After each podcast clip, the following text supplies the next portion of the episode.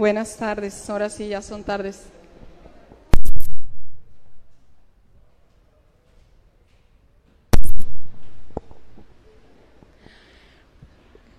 Ya les hicieron mucho la pregunta cómo están, ¿verdad? Pero yo no les voy a preguntar cómo están. Nosotros vamos a orar para que esta palabra pueda llegar a nuestro corazón. No sé cuántos se acuerdan qué fue lo último que compartí. Ya me estoy haciendo como Paco. ¿Cómo se llamaba? Ajá. Ok. ¿Se acuerdan de qué compartí? ¿Y cuántos de ustedes, quiero ver su mano y que sean honestos, trabajaron en no usar tanto el celular o algún dispositivo? Ok, todos los demás nada más fueron oidores. Espero que estas sí las sean oidores y hacedores. Les voy a volver a preguntar. No por mí, o sea, yo sí he estado trabajando en dejar tanto yo y mi casa serviremos a Jehová, tanto yo y mi casa hemos tratado de, de moderar el uso de los dispositivos.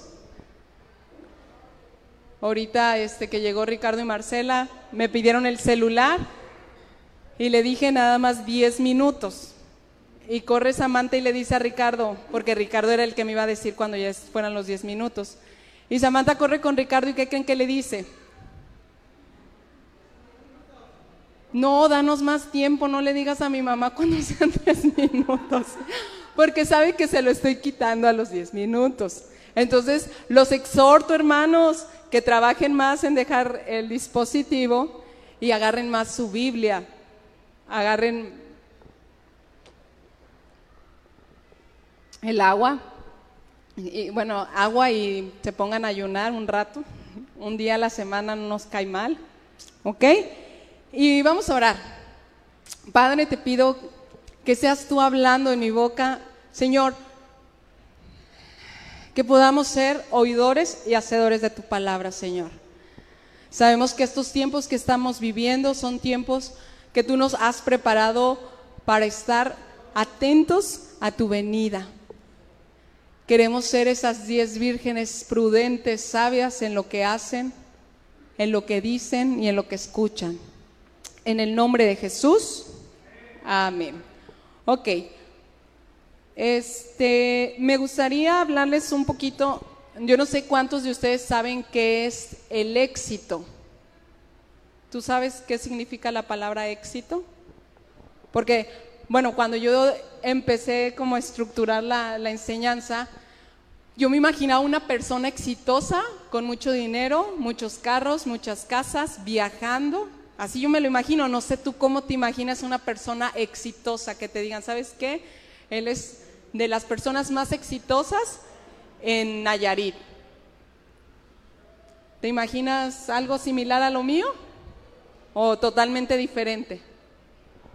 Bueno, el éxito es el estado o condición de cumplir con un rango definido de expectativas. Es el resultado feliz y satisfactorio de un asunto. Es el resultado feliz y satisfactorio de un asunto, de algo que tú emprendas, es el resultado como tú te sentiste a lo largo de estar transitando. Los que hemos estudiado, ¿cómo fue tu carrera universitaria? ¿Cómo es tu trabajo? ¿Qué satisfacción trae al final de resolver el asunto, ya sea laboral o de educación? ¿Te sientes feliz y, satisfactor, y, satisfecho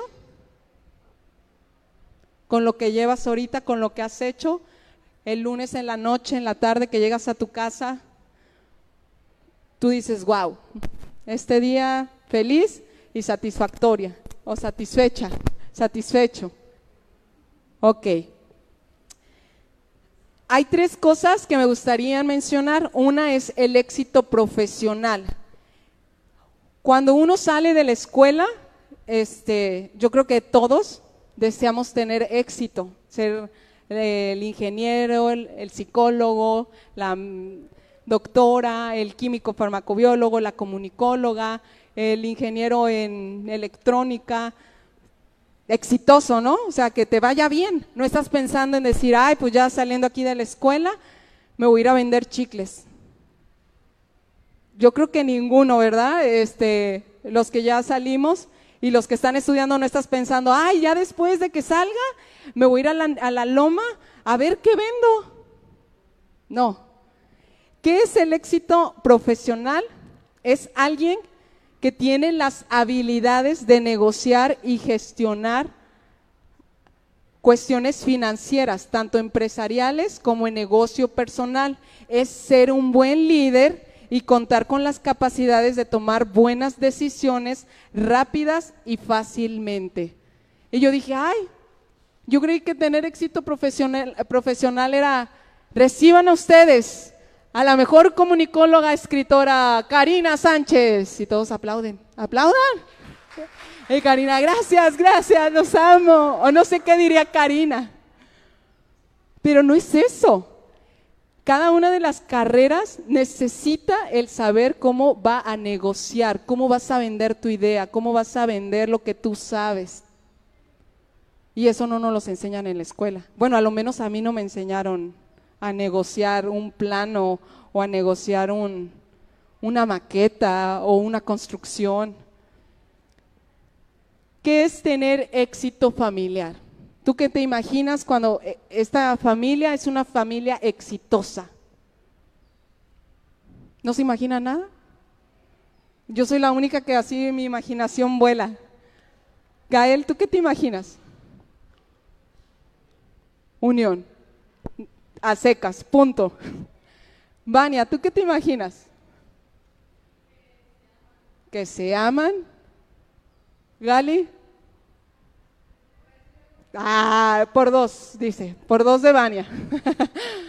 Ay, yo sí que, tal vez soy muy, muy, este, que he hecho andar mi imaginación, pero yo me imaginaba el éxito familiar, este, el papá, la mamá y los hijos, y viajando y conociendo y ja, ja, ja, ja, yéndose a fiestas y conviviendo con otra gente, conocer lugares así muy padres, y, nada más yo pensé eso, ¿verdad?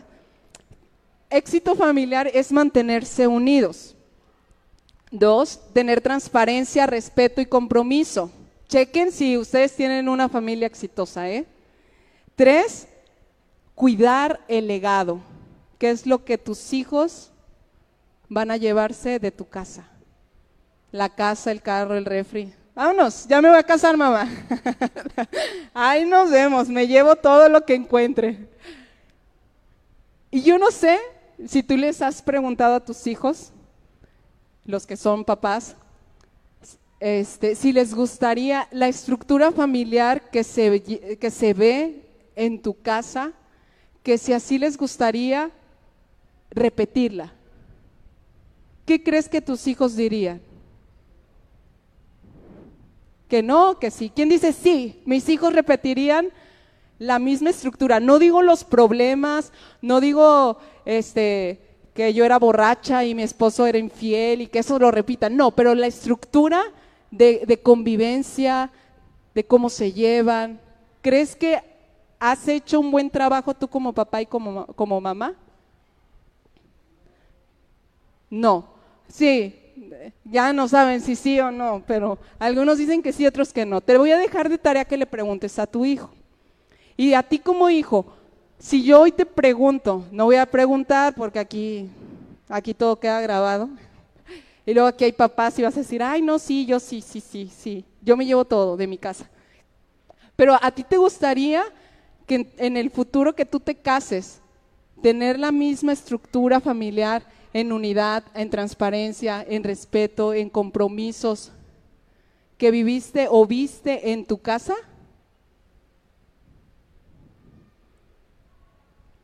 Ellos no, el que calla, otorga. Dice, no, ¿para qué nos metemos en problemas? Mi mamá al rato va a querer hablar conmigo. Y en, en estos días estuvimos viendo este, el taller de finanzas. El éxito financiero es una, educarte, o sea, invertir en tu educación financieramente. Los mexicanos no tenemos esa cultura en cuestión de educación financiera. Nos dan dinero y así como nos los dan desde a un niño que le das 20 pesos, haces experimento, dale 20 pesos a un niño y anda, ay, ¿qué compro? ¿Qué compro? Mamá, llévame a la tienda o, ay, quiero comprar este juguete, ándale, tengo dinero, yo lo voy a pagar. Jamás dice, ay, voy a invertir, voy a comprar algo para vendérselos a mis primas, a mis primos, a mis amigos, voy a poner, no. O voy a ahorrar, me dieron 10 pesos y voy a ahorrar dos. O voy a dar algo a gente que necesita. Normalmente el dinero nos quema. Te pagan el viernes y el lunes, quién sabe si traes dinero. Dos, el éxito financiero es también pagarte a ti mismo por tu trabajo. Los que tienen negocios, creo que somos los últimos a veces que nos pagamos. Yo soy una empleada bien justa. He tratado de ser justa. Cuando me toca trabajar ahí en el negocio de nosotros, o sea, yo trabajo en, mi negocio, yo me pago. Paco no está así como que del todo muy convencido, pero yo le digo, en la Biblia dice que el obrero es digno de su salario. No me importa que el negocio sea de los dos, pero yo soy obrera, porque a diferencia, este, Paco creció con la mentalidad de, pues, de que él es el dueño, ¿no? Y alguien como dueño de un negocio, este, cuando yo recién me casé con Paco y que teníamos allá el negocio y que íbamos, él llegaba y se sentaba. Nada de que voy a acomodar o este estilo de, zapatos ya no se vende, lo voy a poner en oferta o voy a mover esto de lugar. No, él agarraba y se sentaba y era todo lo que hacía. Y yo ahí moviendo, jalando, acomodando, limpiando, cambiando de lugar. Y por eso yo me pago. es mi negocio, pero yo me pago. Tres, es trabajar en equipo. Ayer algo que yo mencionaba, o sea, a veces queremos emprender un negocio, ay, vamos a, este, voy a poner, mi papá siempre quería también como Francis y su esposo, construir casas. Yo soy ingeniero, mi papá decía, yo soy ingeniero y quiero construir casas. Pero es empezar con poco. O sea, te vas a encharcar o te vas a recibir un dinero y lo vas a invertir todo en un terreno, en una, construcción, de, ya sea de un departamento, de una casita. Y si tú no estás trabajando en equipo con tu esposo o con tu esposa, la cosa va a tronar. No, no, vas a, no va a funcionar ese negocio. Entonces, las esposas y los esposos me, me comprenderán que llegar a acuerdos no es fácil. ¿Por qué? Pues porque yo quiero hacer mi santa voluntad y mi esposo también quiere hacer su santa voluntad. Y nos desgreñamos y nos decimos que tú, que yo, que yo ya cuidé a los niños, que no, que ahora te toca a ti, que ahora dale tú de comer, que tú llévalo al baño, que yo ya lo llevé y que yo quiero salir, yo no quiero jugar y yo no. Y a ver, vamos sentándonos porque necesitamos ver cómo vamos a trabajar. Ok, vamos al libro, me vas a decir todo esto que tiene que ver. De Josué, yo sé que muchos se lo saben todos aquellos que cursaron la escuelita dominical. Josué 1.8, bien, eres profeta Gael. Desde el 7 vamos a leer. Josué 1, 7, 8 y 9. ¿Ok? Vamos a decir éxito cuando lo tengamos. Ah, no se vale. éxito. ¿Éxito? Éxito. 7. Dice, solamente Dios le está hablando a Josué, esfuérzate y sé muy valiente para cuidar de hacer conforme a toda la ley que mi siervo Moisés te mandó. No te apartes de ella ni a diestra ni a siniestra, para que seas prosperado en todas las cosas que emprendas. Nunca se apartará de tu boca este libro de la ley, sino que de día y de noche meditarás en él para que guardes y hagas conforme a todo lo que en él está escrito, porque entonces harás prosperar tu camino y algunas cosas te saldrán bien. Todo, ¿verdad? No, todos quieren el todo, no quieren el algunas. Todo nos saldrá bien. ¿Qué cosas le está diciendo Dios a, a Josué? Uno, esfuérzate. Dos, sé valiente. Tres, haz conforme a toda la ley, no algunas cosas de la ley. O sea, en aquel entonces ya había los diez mandamientos y ya habían ciertas reglas que Dios le había dicho al pueblo de Israel, de sacrificios, de ofrendas, de cómo presentarse ante el santuario, al octavo día circuncidar al niño, la, la, la, la, las mujeres en la menstruación, llevar todo. Le está diciendo eso Dios. Cuatro, no te apartes ni a derecha, ni a derecha, ni a izquierda de, de lo que en ese momento Dios le estaba dando. ¿Qué significa derecha y izquierda? No te, no te vayas con lo que tú piensas. Ay, es que en la Biblia dice que hay que diezmar. No, pero yo pienso que no. Me va a rendir más el dinero si ese 10% yo me lo gasto porque tengo muchos compromisos que pagar. Entonces yo estoy pensando, me voy a mi derecha. Y a mi diestra, a la izquierda, ¿qué cosas te dicen, te aconsejan? Ay, ¿a poco vas a la iglesia? ¿Y a qué vas? Y ahí son los más hipócritas. Ay, sí, sí, todos cantando y todos acá. Y allá afuera se están vivoreando. Entonces Dios le está diciendo a Josué, no, no hagas caso aquí, ni hagas caso acá, ni a lo que piensas, ni a lo que te dicen. Cinco, no se aparte de tu boca el libro de la ley. Seis, de día y de noche meditarás en él. Siete, guarda y haz conforme a todo lo que está escrito. Esas eran instrucciones muy precisas para entrar a la tierra prometida. ¿Qué es la tierra prometida? Era una tierra de bendición, de prosperidad, pero también de gigantes, de problemas, de circunstancias que ellos nunca habían vivido porque habían estado en el desierto o habían estado en Egipto. Era enfrentarse a algo nuevo y algo desconocido. Y Dios les estaba diciendo, uno, dos, tres, cuatro, cinco, seis, siete. ¿Quieres que en todas las cosas prosperes? Cumple esas siete cosas. Ahora yo te preguntaría, cuáles son las instrucciones que Dios te ha dado para estar caminando con Él. ¿Cuáles son las instrucciones que Dios te está dando en este tiempo para que tú camines bajo su bendición en esta tierra? Porque más allá del sol, yo tengo un hogar. ¿No se la saben? A escuelita dominical. hogar, bello hogar, más allá del sol. Es un cantito muy viejito. Pero aquí también Dios quiere que tú prosperes. Y Dios te quiere decir qué cosas tienes que hacer. Algo que, que me llama la atención, que Dios es bien directo, bien claro. Dios no se le estaba pintando fácil a Josué, Dios le está diciendo, esfuérzate. Pásale, Cristian, ahora sí. Voy a jugar fútbol contra Cristian. ¿Quién creen que gane? Gracias, Ube. ok. Cristian, no sé de qué equipo es. Juventus, ¿sí, verdad? Y yo soy México. ¡Vamos, México! Y el, el llamenito, el sí se puede. ok.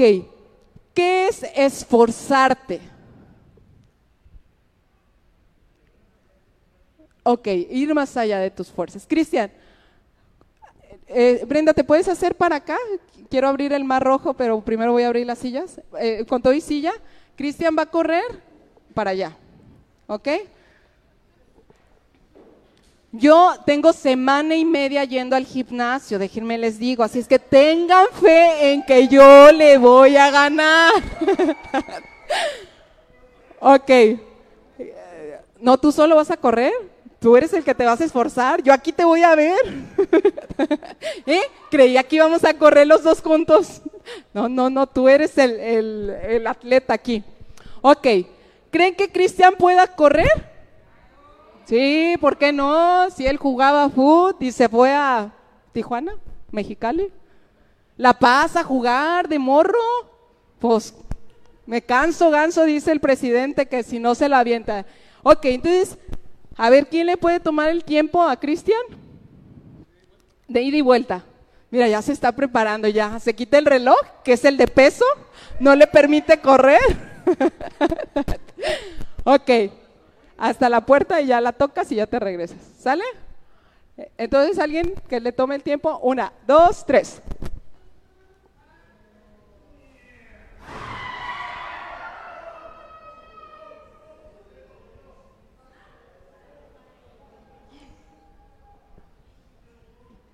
Qué bueno que corrió primero él, si no yo también me hubiera caído. ¿Está bien mi jugador? ¿Estás bien?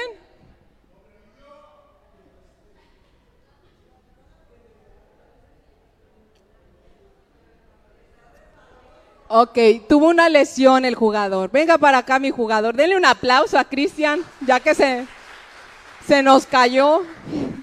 Eso que veníamos preparados los dos con el uniforme, yo creí que todo iba a salir bien. Una disculpa. Ok, ya. Ven. Otra vez. ok. ¿Quién cree que Cristian se esforzó por correr para allá? Todos se esforzó. ¿Y quién, quién cree que no se esforzó? Nadie. Yo, yo no creo que se haya esforzado. O sea, ¿tú lo viste trabajar fuera de sus fuerzas? O sea, eso es esforzarse, ¿no? ¿Sí lo viste trabajar que por más que ya no podía, él siguió corriendo? No. Se levantó con... Ay, porque le hice caso a Getse aquí tirado en el piso. Pero no se esforzó. Porque Cristian está acostumbrado a correr. Cristian está acostumbrado, su cuerpo físicamente. Si nos ponemos, él ya corrió, ya no, ya no voy a correr yo porque si no se quedan sin prédica. sí, también corro, pero no corro, no corro, no corro, nomás el gimnasio. pero yo sé que él hace lagartijas y hace sentadillas. ¿Quién creen que haga más? Gracias, Karina. ok. ¿Cuánto es lo más que has hecho de sentadillas? Mm, no sé, es que había un ejercicio donde nos ponemos todo el equipo y quien se equivocara tenemos que repetir otra vez. Y nos llevan aumentando de 20 en 20. Fácil, unas 500 se ha aventado este Cristian. Yo lo más que he hecho son 50. Lo más, no más porque ya me ando desmayando. ya me duele la cabeza. ¿Quién creen que haga más sentadillas? A ver, vamos a... No, no, ¿eh? No me tienen confianza. Gracias. Karina sí dijo que yo iba a ganar. la única.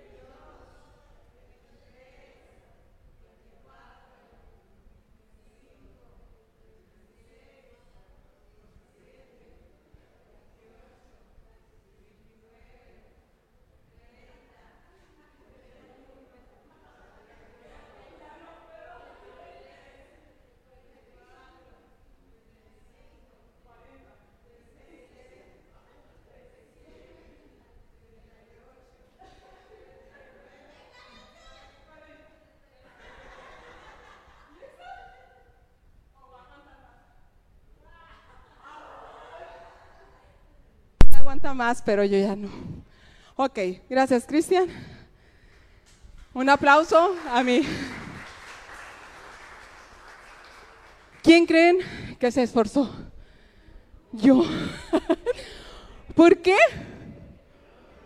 Porque ya no podía más. ¿Cuántas hizo él?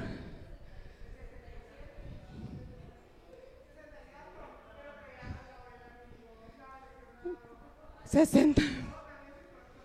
Yo, yo no creo que llegue a los 60. Pero bueno, aquí el detalle, ¿qué tanto tú te esfuerzas? ¿Qué tanto sales de tus límites físicos para hacer la voluntad de Dios? ¿En qué cosas hoy? No me digas, ay, es que cuando era joven, yo era muy servicial en la iglesia. No, o sea, ahorita, ¿qué cosas tu cuerpo dice no quiero ir?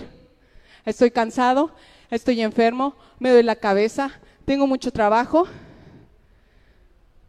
Y dices, me voy a esforzar por estar temprano, por estar ahí, por dar una clase.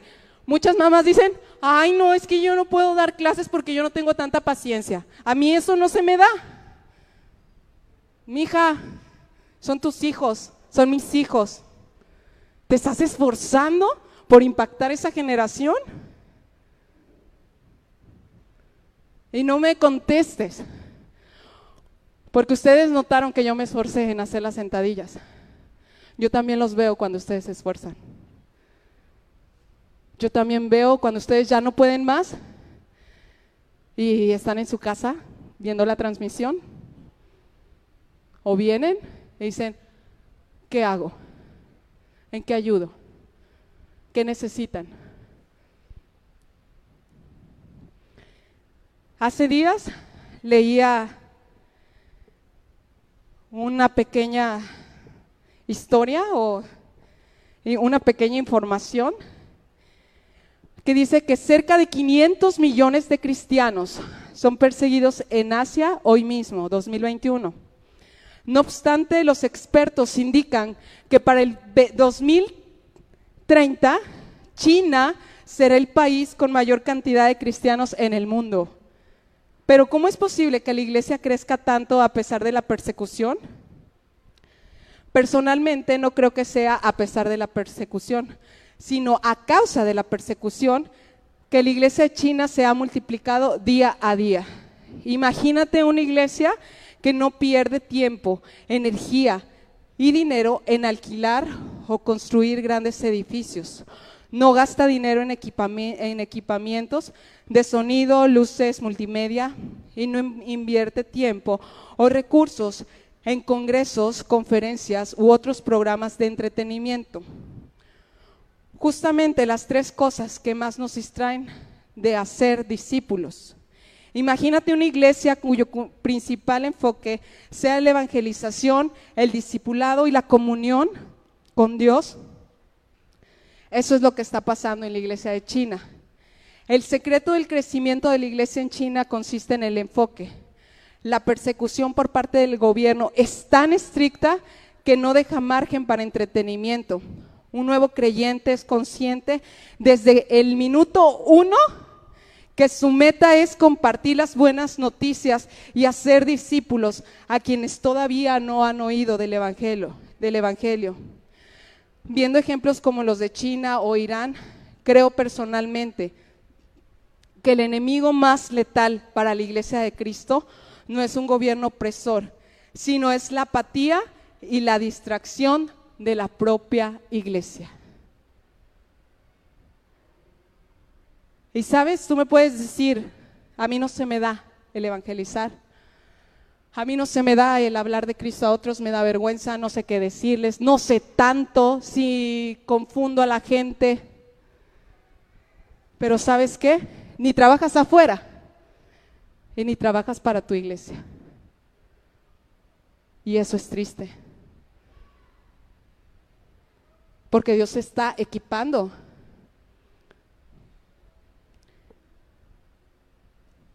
el apóstol Pablo,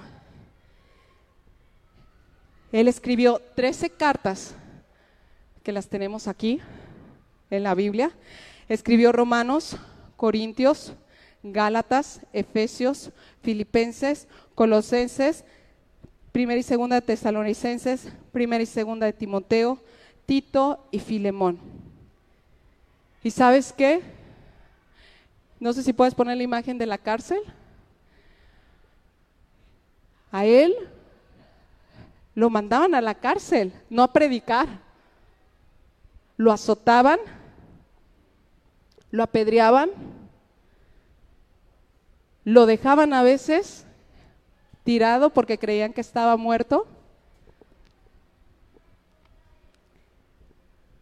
Y tal vez casi no se ve, pero imagínate si no se ve la imagen, no era un lugar con luz, airecito, era un lugar encerrado. Si la cárcel no es para las comodidades, la cárcel era para hacer torturar a las personas que habían cometido algún delito. Y Pablo ahí, en la cárcel, escribió Efesios, Filipenses, Colosenses y Filemón. ¿Lo detuvo la cárcel? ¿Lo detuvo la humedad? Imagínate ese lugar húmedo, oscuro. Y estudios dicen que Pablo tenía un cierto problema en sus ojos. Algunos dicen que fue consecuencia de cuando Jesús, no sé si puedes, se encuentra con Pablo, cae y lo deja ciego. Cuando Pablo escribía las cartas, él no veía. En Gálatas 6:11 dice que él escribía con letra grande para que las personas que estaban conociendo de Cristo pudieran leer lo que él trataba de escribir. ¿Cuántos Pablos hay aquí? Y sabes, yo me siento con todo el derecho de, de predicar esto porque yo lo he vivido. ¿Me canso? Sí. ¿Me enfermo? Sí. ¿Estoy casada? Sí. ¿Tengo hijos? También.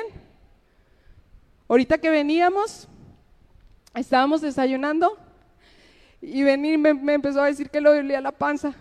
Y me dice mi papá, no sales de una cuando entras a otra, porque la semana pasada traía tos. ¿Me detiene eso? No. Una vez Samantha me dijo, mamá, ¿quién es más importante, Dios o yo?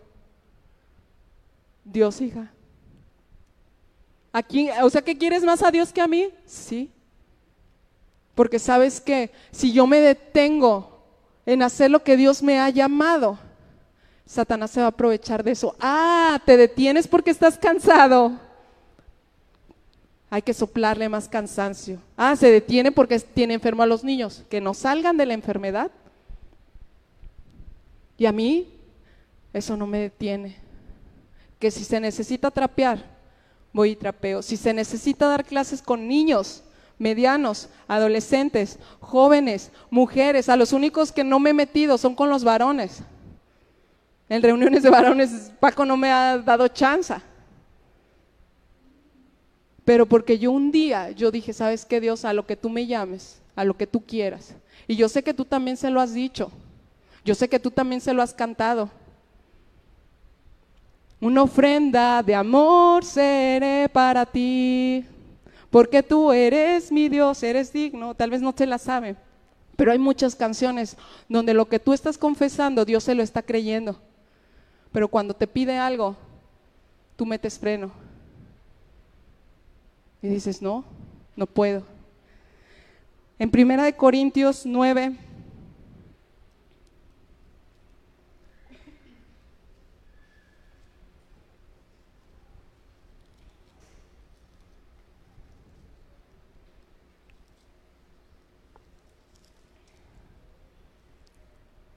Diecisiete al veintisiete, Pablo les está escribiendo a Corinto. Dice, por lo cual, si lo hago de buena voluntad, recompensa. Desde el 16 vamos a leer. Pues si anuncio el Evangelio, no tengo por qué gloriarme, porque me es impuesta, eh, es impuesta necesidad. Hay de mí si no anunciar el Evangelio, por lo cual, si lo hago de buena voluntad, recompensa tendré. Pero si de mala voluntad la comisión me ha sido encomendada, ¿cuál pues es mi galardón o cuál pues es mi premio? Que predicando el Evangelio presente gratuitamente el Evangelio de Cristo para no abusar de mi derecho en el Evangelio, por lo cual, siendo libre de todos, me he hecho siervo de todos para ganar a mayor número. Me he hecho a los judíos como judío para ganar a los judíos, a los que están sujetos a la ley, aunque yo no estoy sujeto a la ley, como sujeto a la ley para ganar a los que están sujetos a la ley, a los que están sin ley, como si yo estuviera sin ley, no estando yo sin ley, de Dios, sino bajo la ley de Cristo para ganar a los que están sin ley. Me he hecho débil a los débiles para ganar a los débiles. A todos me he hecho de todo para que de todos modos salve a alguno. Y esto hago por causa del Evangelio, para hacerme copartícipe de él. ¿No sabéis que los que corren en el estadio, todos a la verdad corren, pero uno solo se lleva el premio? Corred de tal manera que lo obtengáis. Todo aquel que lucha de todo se abstiene. Ellos a la verdad para recibir una corona corruptible, pero nosotros una incorruptible. Así, así que yo de esta manera corro como a la aventura, de esta manera peleo, no como quien golpea al aire, sino que golpeo mi cuerpo y lo pongo en servidumbre, no sea que habiendo sido heraldo para otros, yo mismo venga a ser eliminado. El ejemplo que les estaba dando era de una competencia. Y Pablo trataba a los judíos se hacía judíos, a los que vivían bajo la ley se hacía bajo la ley, aunque él no vivía así, todo con la cuestión de que pudiera salvar a uno. Y su enfoque era correr, porque él sabía que al detenerse podía él mismo perder su salvación. ¿Qué tanto tú estás corriendo?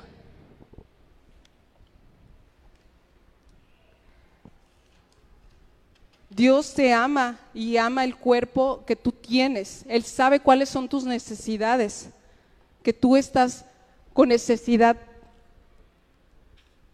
de comer, de dormir, de ir al baño. Pero estamos viviendo tiempos en que tú tienes que entrenar a tu cuerpo. Dios te ha dado el dominio propio para que tú lo ejerzas. Quiero que veamos un pedacito, bueno, son dos pedacitos de, una película que se llama, yo sé que muchos la han visto, Hasta el último hombre. Se trata de un soldado que su enfoque era salvar vidas. Él se propuso no tocar ningún arma. Y por su convicción de no tocar ningún arma, se presenta en su entrenamiento, sus propios compañeros se vuelven sus enemigos. Hay una escena que se me hace muy tierna donde él estaba dormido y sus compañeros se avientan sobre él y le empiezan a golpear porque él querían que renunciara. Que cómo ellos podían saber que él los iba a salvar en la guerra si él no quería agarrar un... ¿Es de noche? Y él lo que está haciendo es salvando a los que estaban heridos. Y cada vez que los va bajando, por favor, ayúdame a encontrar a otro. Él le dice, Dios, permíteme salvar uno más. Se regresa, vuelve por otro, lo vuelve a bajar y le dice, Dios mío, permíteme salvar uno más. No sé si el otro... Uno más. Ayúdame a encontrar uno más. Ayúdame a encontrar uno más. No sé si el otro video sí se alcance a ver. Ahorita vamos a ver. Al final bajó 75 personas. Y entre ellos bajó dos japoneses o dos chinos que eran con los que estaban peleando.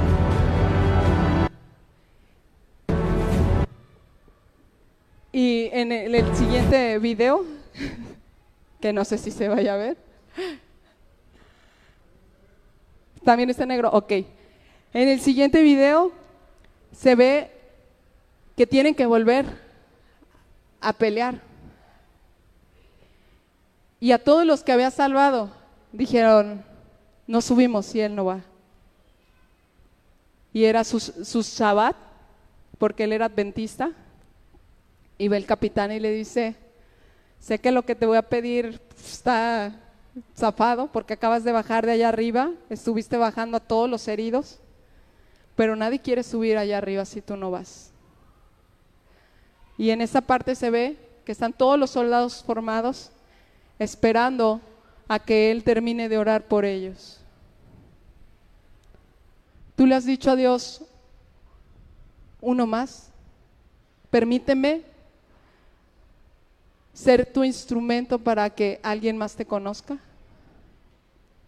¿O se te ha olvidado cuál es el propósito de que tú seas cristiano? Después de que Pablo se encuentra con Dios, solamente él se preparó tres años. El ministerio de Jesús duró tres años. Si tú tienes más de tres años, ya estás listo. Si no te sientes listo, es por tu responsabilidad.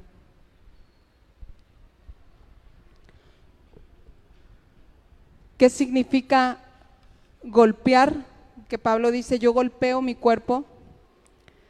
Es abofetearte. Todo aquel que corre ejerce dominio propio en una disciplina este, deportista. Llevas, una, llevas un entrenamiento estricto en que no comes cualquier cosa, no duermes lo que tú deseas, no te desvelas, no tomas bebidas alcohólicas, no fumas, no comes dulces. Si yo te preguntara cuál es tu dieta espiritual para esta carrera que estás corriendo que se llama encontrarte con Cristo, ¿qué cosas tú te has abstenido para correr esa carrera? Porque en esta vida tú necesitas, como Josué, saber qué Dios te va a decir, pero sobre eso ponerte a trabajar en, en qué cosas Tú mismo eres el que vas a ejercer el dominio propio para llegar a la meta.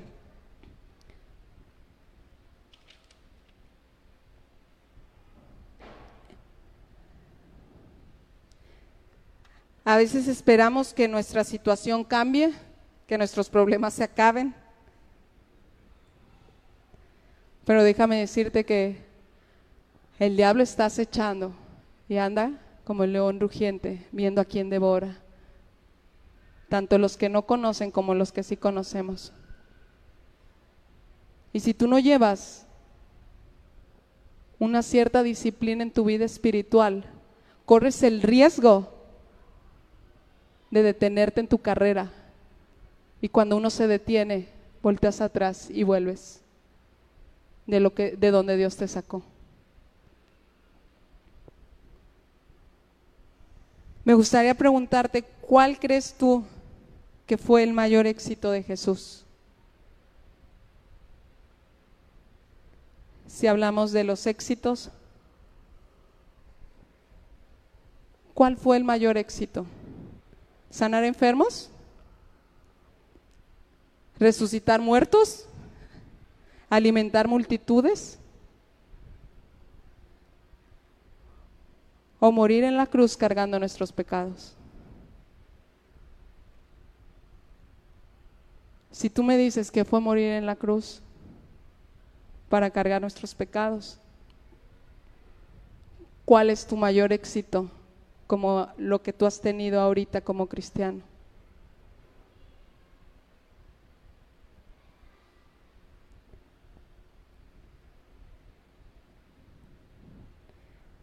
Quiero terminar con Hebreos 12.2.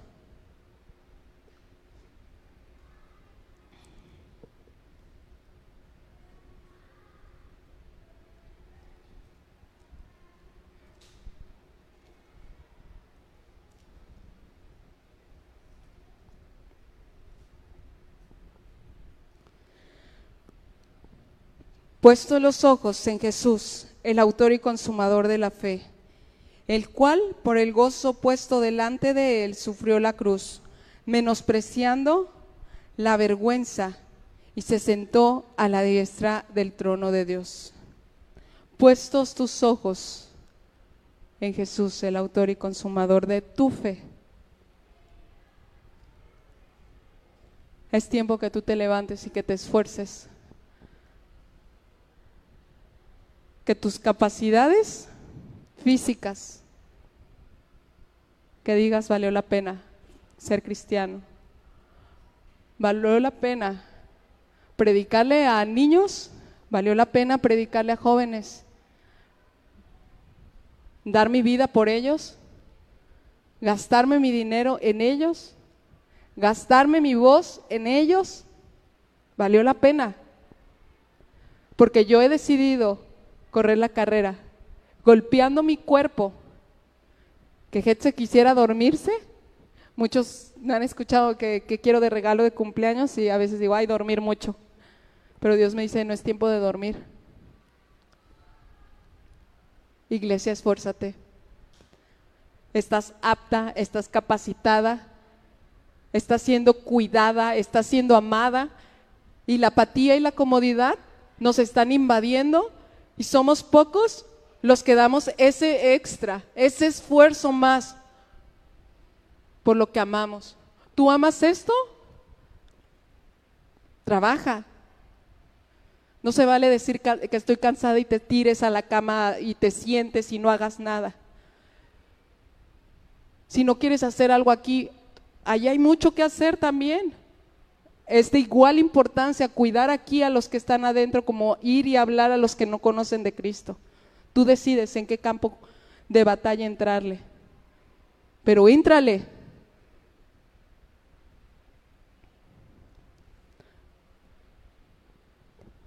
Quiero que cierres tus ojos.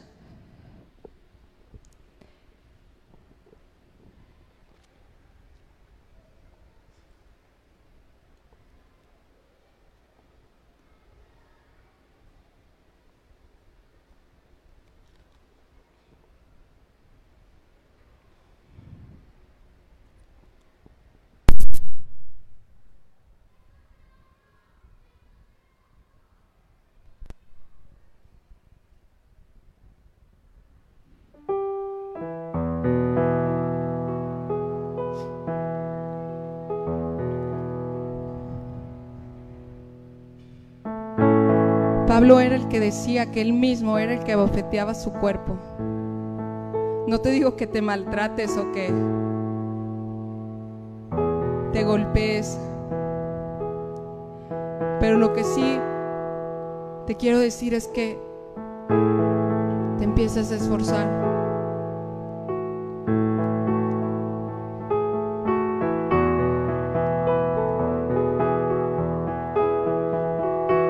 Día saliendo de este lugar, tú puedas tomar la decisión de meditar de día y de noche en la palabra de Dios.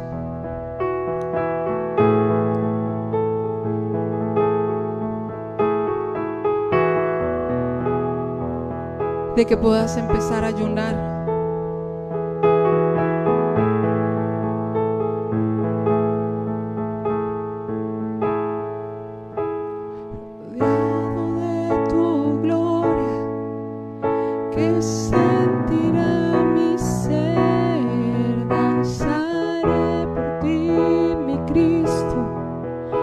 solo